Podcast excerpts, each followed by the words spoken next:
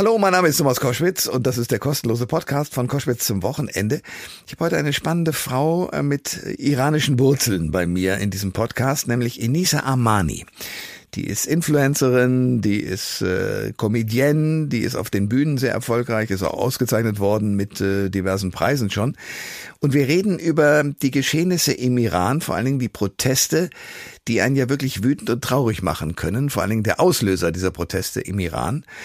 Ähm, auf der anderen Seite kann man trotzdem Hoffnung haben, weil die Proteste sich, oder die Protestierenden, so muss ich es eigentlich sagen, sich nicht unterkriegen lassen von einem Regime, das wirklich mit aller Kraft versucht, diese Proteste zu unterdrücken und niederzumetzeln.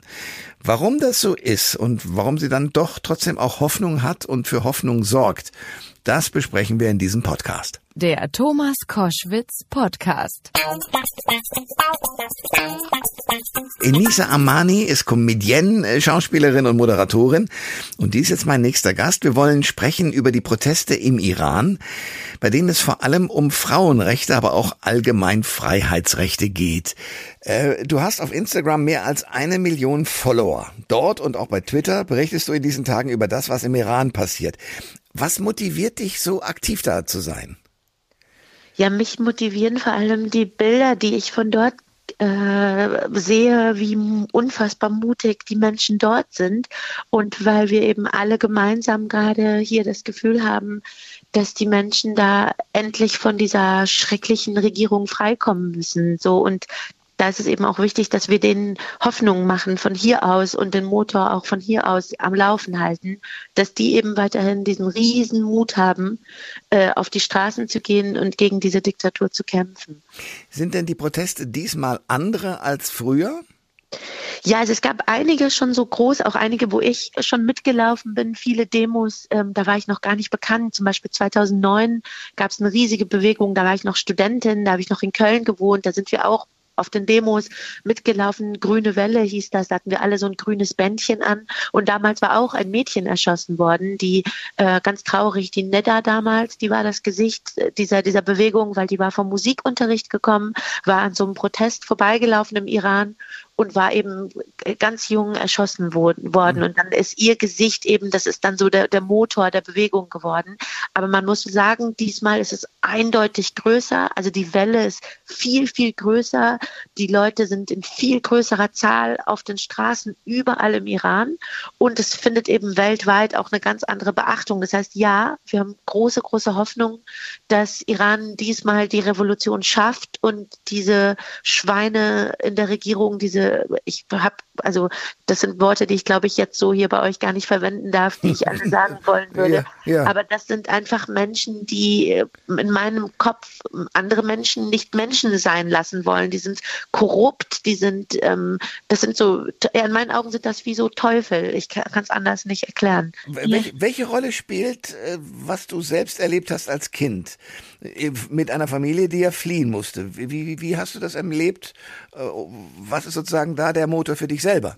Jetzt, also zum einen habe ich einfach das Land, ich habe das Land noch zweimal besucht, da war ich Anfang 20. Zum Beispiel hat mein Vater das Land nie wieder betreten, nie wieder, bis heute nicht. Das heißt, er hat seine Mama wegsterben sehen, seine, seine Geschwister, alle und ist nie wieder da rein.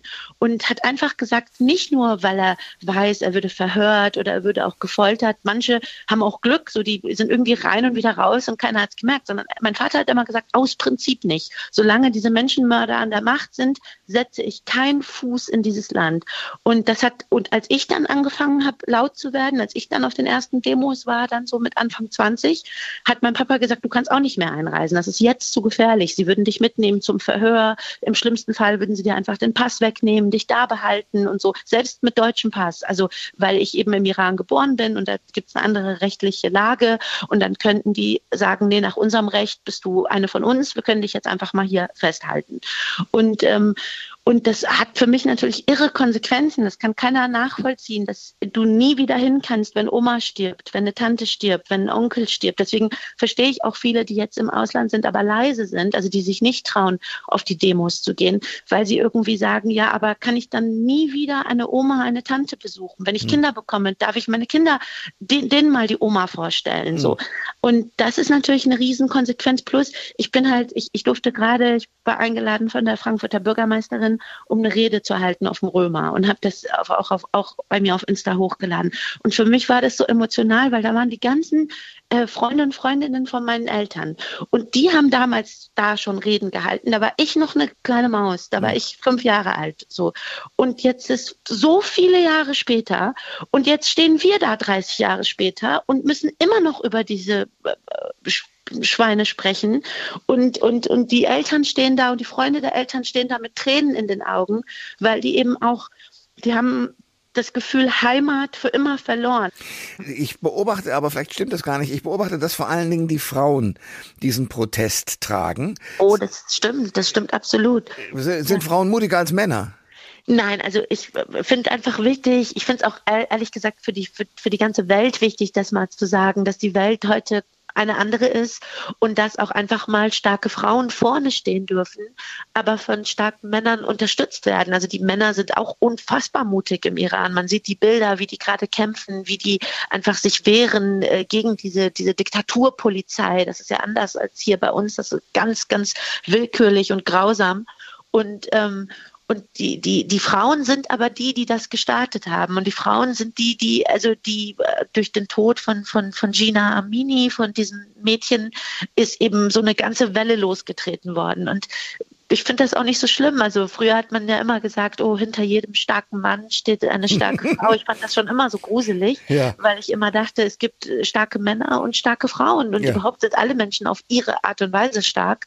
Und in diesem Fall kann man aber wirklich mal sagen, da stehen starke Frauen vorne und werden von starken Männern unterstützt. So, aber das ist auf jeden Fall auch eine Revolution der Frauen die eben da ganz mutig und sei es auch nur, dass sie ihr Kopftuch abnehmen. Also ich habe da so ein Video gepostet, wo so eine ältere Dame sich im Iran in die, in die Herrenabteilung setzt. Das ist schon mal verboten in der Bahn, also dass sie sich zu den Männern setzt. Ähm, und dann fängt ein Mann sie zu, an zu beschimpfen und sagt, schimpfst dich nicht, weil sie eben auch kein Kopftuch auf hat. Und dann steht sie auf und gibt dem eine riesen Ohrfeige. Und ich habe das auf meiner Instagram-Seite gepostet und obwohl ich wirklich in keiner Form für Gewalt bin, also auch nicht äh, so das, sind das, ist das halt eine andere Situation. Das ist eine Diktatur. Und da war so ein super schöner Kommentar drunter. Da hat eine bei mir kommentiert, mit der Ohrfeige hat sie für einen Moment das Feuer unserer Herzen gelöscht. So, weil das eben sehr symbolisch ist. Also es geht da natürlich nicht um die Ohrfeige, sondern es geht um diese Symbolik, dass eine Frau sich das Kopftuch abnimmt und einem Mann, der sie deswegen beschimpft, eine Ohrfeige gibt. Und das, äh, diese Menschen sind seit 43 Jahren in dieser Diktatur einfach gekidnappt. So. Mhm. Und es ist natürlich auch sehr einfach, also für die Leute da draußen, die mal sagen, ach, und warum wehren die sich nicht? Also da muss man ja nur mal auf die deutsche Vergangenheit schauen. Es ist ähm, es ist nicht so einfach, sich als Land zu organisieren. Also erstmal müssen äh, alle, äh, das Iran ist ein riesiges Land, ein riesiges Land. Und dann, äh, und dann, wenn da Militär vor dir ist, was bewaffnet ist und du denkst, oh mein Gott, jetzt riskiere ich mein Leben oder das Leben meiner Kinder, bis man da sich wirklich traut, aufzustehen und sich dann auch organisiert zu bekommen und bis dann irgendwie alle auf den Straßen sind, das dauert. Und Iran hat das jetzt schon mehrfach gemacht und immer wieder wurde es aber auch blutig niedergeschlagen. Aber diesmal haben wir alle diese riesen Hoffnung, dass, ähm, dass es eben diesmal klappt, bis zum Ende klappt, bis diese Diktatur stürzt und die Menschen sich hoffentlich neu und demokratisch organisieren. Ich weiß, das ist ein Riesenakt und da haben wir auch alle Angst, ob, ob, ob das Land das hinbekommt, ob die hinbekommen, sich zu demokratisieren, sich, sich eine Struktur zu geben und so weiter.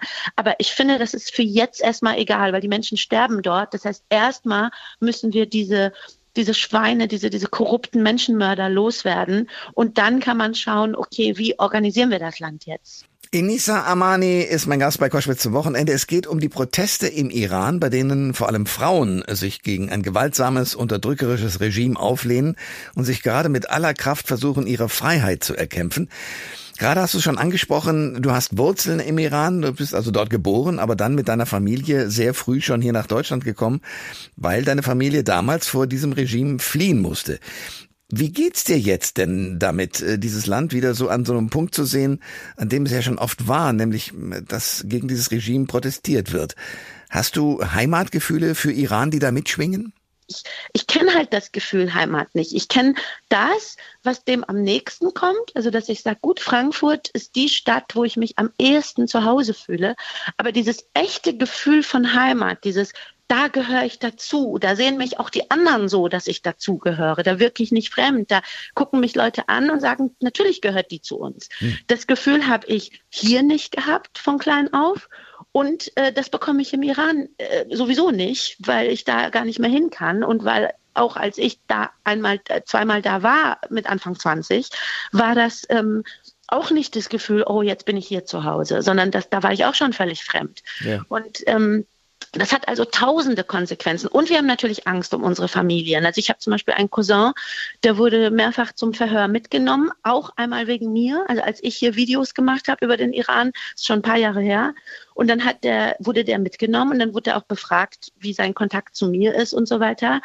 Und der hat dann später halt in Angst äh, das Land verlassen. Der lebt jetzt in Schweden und der hat dann, ähm, der hat dann gemerkt, es wird zu eng und ist dann einfach raus. Aber trotzdem muss man auch sagen, der hat mich angerufen und hat zu mir gesagt, mach bloß weiter, hör bloß nicht auf, yeah. weil wir werden hier vielleicht mal zum Verhör mitgenommen oder so. Aber es ändert nichts daran, dass die Sache geändert werden muss und so. Aber diese Angst haben halt jetzt ich und alle anderen, die gerade laut sind, dass wir eben auch Familie und Freunde dort haben und Angst um die haben. Enge Familie, nahe Familie. Von manchen Leuten ist die Mama da, die Tante da, der Onkel und so und bei mir eben auch.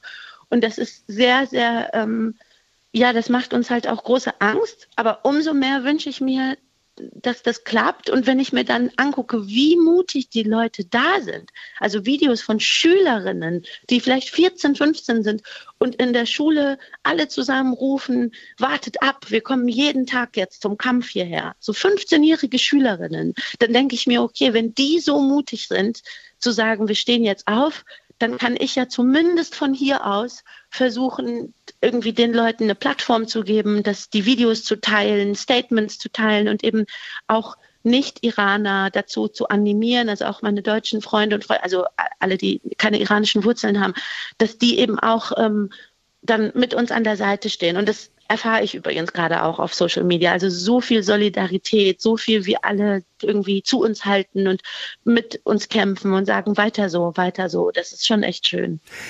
Wie geht's dir damit, dass für manche diese Proteste und die Ungerechtigkeiten einfach gefühlt zu weit weg sind, damit man sich richtig damit auseinandersetzt? Oft, also, also geopolitisch gesehen oder so strategisch gesehen, werden manchmal einfach bestimmte Völker oder Menschengruppen so geopfert. Weißt? Also es wird einfach, dann, dann sagt man, okay, pass mal auf, da gibt's das Atomabkommen oder da gibt's das. Besser, wir halten die Region ruhig. Und das finde ich so unfair, weil man würde nie, man würde, wenn jetzt hier in Frankreich plötzlich Menschen äh, jeden Tag hingerichtet würden, dafür, dass sie schwul sind oder dafür, dass sie äh, sich geküsst haben auf der Straße, Frau und Mann oder egal was, dann würden wir nicht sagen, komm, wir halten halten mal die französische Regierung ruhig, so, sondern das gäbe Krieg sofort, so, ähm, oder es gäbe zumindest sofort Intervention oder wir würden sofort alle Handelsabkommen mit Frankreich äh, abbrechen, so. Und oft ist das so wie in der Middle East Region eben, dass man dann manchmal, um so bestimmte Sachen am Laufen zu halten, dann das Ganze lieber so ein bisschen ruhig sieht, aber zu welchem Preis? So, da sterben Menschen. So, das heißt, wir müssen mit denen genauso umgehen, wie wenn hier im Nachbarland oder in Europa oder sonst wo Menschen Das sind genauso Menschen wie wir. Das, wenn man das in irgendeiner Form in seinem Kopf unterscheidet und sagt, ich sehe den Menschen anders als den Menschen, dann muss einem bewusst sein, dass das eine Form von Rassismus ist, ob man das möchte oder nicht. So habe ich gestern in einer Rede, äh, ganz großen Rede gesehen, äh, wo jemand das so schön beschrieben hat, hat gesagt, das ist irgendwie anscheinend in der Natur des Menschen zu denken, guck mal, der da sieht äh, mehr aus wie ich oder das ist halt mein Nachbar, deswegen mische ich mich da ein, als jemand, der, aber es ist falsch, weil es ist, es ist, es ist nichts anderes als Rassismus zu sagen, ja gut, da geht's jetzt um einen kleinen blonden Jungen und da geht's jetzt um ein kleines dunkelhaariges Mädchen mit einem Kopftuch an und äh, da kann ich eher hinwegsehen, aber wenn es der kleine blonde Junge ist um die Ecke, dann tut mir das mehr weh. Und das ist Quatsch, weil Kinder sind Kinder, Menschen sind Menschen und wir müssen müssen ähm, da als Menschen schaffen zu sehen, dass wir nicht irgendwie nur um die Ecke gucken können und in unser Nachbarland schauen können, sondern wir müssen diese Welt als kleine, kleine mini-blaue Kugel, die die ist, endlich so gemeinsam begreifen. So. Das unterschreibe ich komplett. Das war, das war die Stimme von Enisa Amani, Comedian und Aktivistin, geboren im Iran. Bei Instagram und Twitter informiert sie über die Proteste im Iran nach dem Tod der jungen Kurdin Juni Massa Amini, die genau. verhaftet und mutmaßlich misshandelt worden ist. Inisa, ich danke dir sehr für dieses Gespräch. Ich danke dir, Thomas. Vielen Dank für die Zeit. Dankeschön. Alle Informationen zur Sendung gibt es online auf thomas-koschwitz.de.